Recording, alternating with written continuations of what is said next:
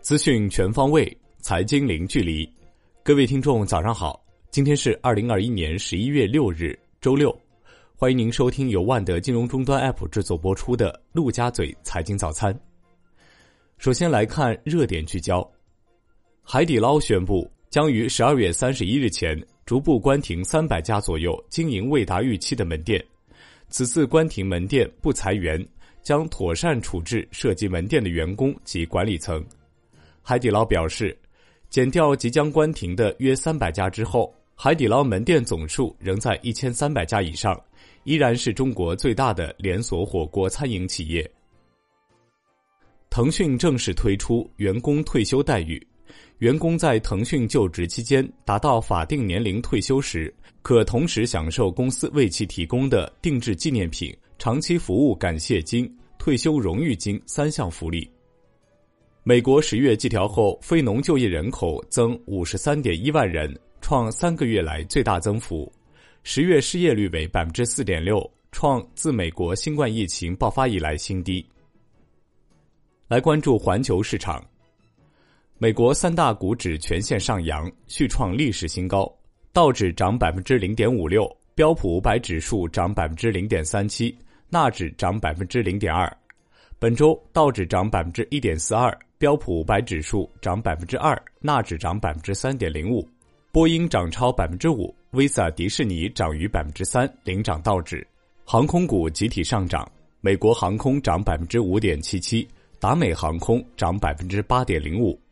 辉瑞称，在二三期研究中，口服抗新冠药物有效性为百分之八十九。欧股集体收涨，德国 D X 指数涨百分之零点一五。法国 CAC 四零指数涨百分之零点七六，均创历史新高。英国富时一百指数涨百分之零点三三。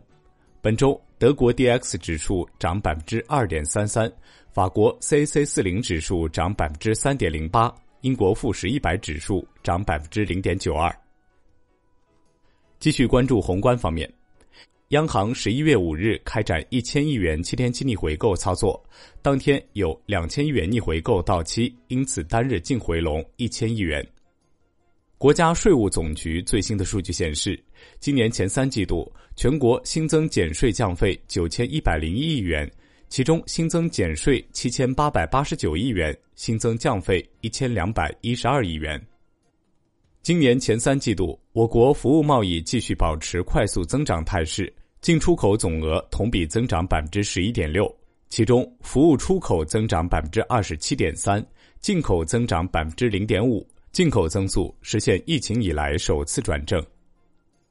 三部门公布“十四五”期间支持科技创新进口税收政策项下第一批免税进口商品清单，自今年一月一日起实施，已征的应免税款按规定予以退还。国内股市方面。沪深股指震荡回调，北向资金交易活跃度下滑，上证指数再失三千五百点关口，大市成交连续十一天超万亿。上证指数跌百分之一，报三千四百九十一点五七点；深成指跌百分之零点六四，创业板指跌百分之零点二八。盘面上看，钢铁、煤炭、电力、新能源、房地产、石化板块调整，元宇宙概念大涨。白酒、苹果、五 G 板块走强，北向资金净卖出五点九九亿元，隆基股份再遭净卖出五点四五亿元，中天科技净卖出逾三亿元，赣锋锂业、东方财富均获净买入逾五亿元，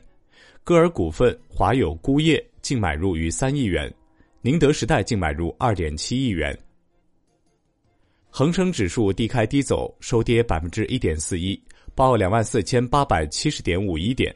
恒生科技指数跌百分之一点五五，恒生国企指数跌百分之一点四八。能源、原材料、科技网络板块领跌，中国石油跌百分之五，领跌蓝筹。地产股整体弱势，世茂集团、中国澳元跌超百分之十三。南向资金净买入八点八一亿港元，吉利汽车获净买入五点四七亿港元。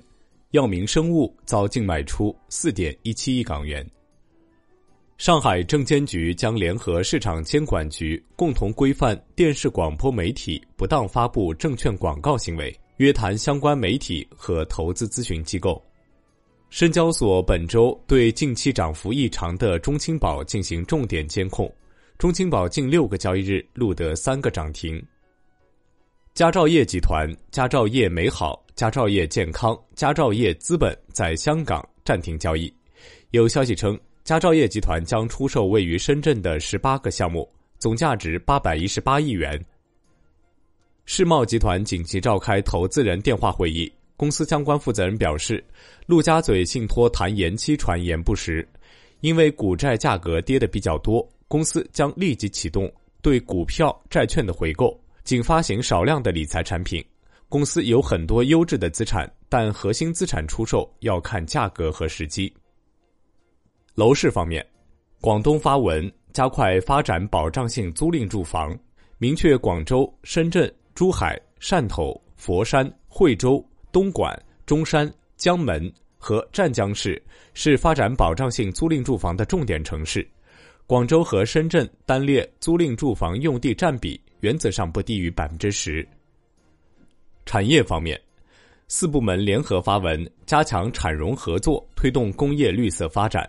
加快实施钢铁、石化等行业的绿色化改造，推动电能、氢能、生物质能替代化石燃料，加快充电桩、换电站、加氢站等基础设施建设运营，扩大新能源汽车、光伏、光热产品等消费。胰岛素集中采购将于十一月二十六日在上海开标，采购周期为两年。海外方面消息，澳洲联储货币政策声明，预计二零二一年底 GDP 增速为百分之三，二零二二年底增速为百分之五点五，预计二零二一年底平均通胀率为百分之二点二五，二零二二年底为百分之二点二五。基于核心假设，首次加息可能在二零二四年。经济预测不支持二零二二年加息。国际股市方面，特斯拉已规划更入门的 Model 系列轿车和尺寸更大的皮卡，这些车型登陆市场将会迎来新的销量裂变。商品方面，证监会等四部门鼓励金融机构开发气候友好型金融产品，支持广州期货交易所建设碳期货市场，规范发展碳金融服务。当前我国蔬菜供应量总体充足，居民消费有保障。随着各地保供稳价措施的落实，蔬菜批发和零售价格已有所回落。其中前期涨幅较大的鲜嫩蔬菜价格降幅明显。美国能源部长呼吁欧佩克立即增加原油供应，以缓解正在不断上涨的生活成本。尽管面临来自美国的施压，欧佩克家此前仍决定继续执行目前的产量计划。债券方面，银行间主要利率债收益率大幅下行三到四 bp，十年期国开和国债收益率均创九月三十日以来新低，国债期货大幅收涨，三大主力合约价格创两个月收盘新高，地产债大跌出现临停潮，阳光城、世茂、金科等地产债大跌。最后来关注到外汇。在岸人民币对美元十六点三十分收盘报六点四零一三，较上一交易日跌五十七个基点。人民币对美元中间价报六点三九八零，调贬三十七个基点。前三季度，我国经常账户顺差两千零二十八亿美元，国际收支基本平衡，直接投资净流入一千六百三十六亿美元。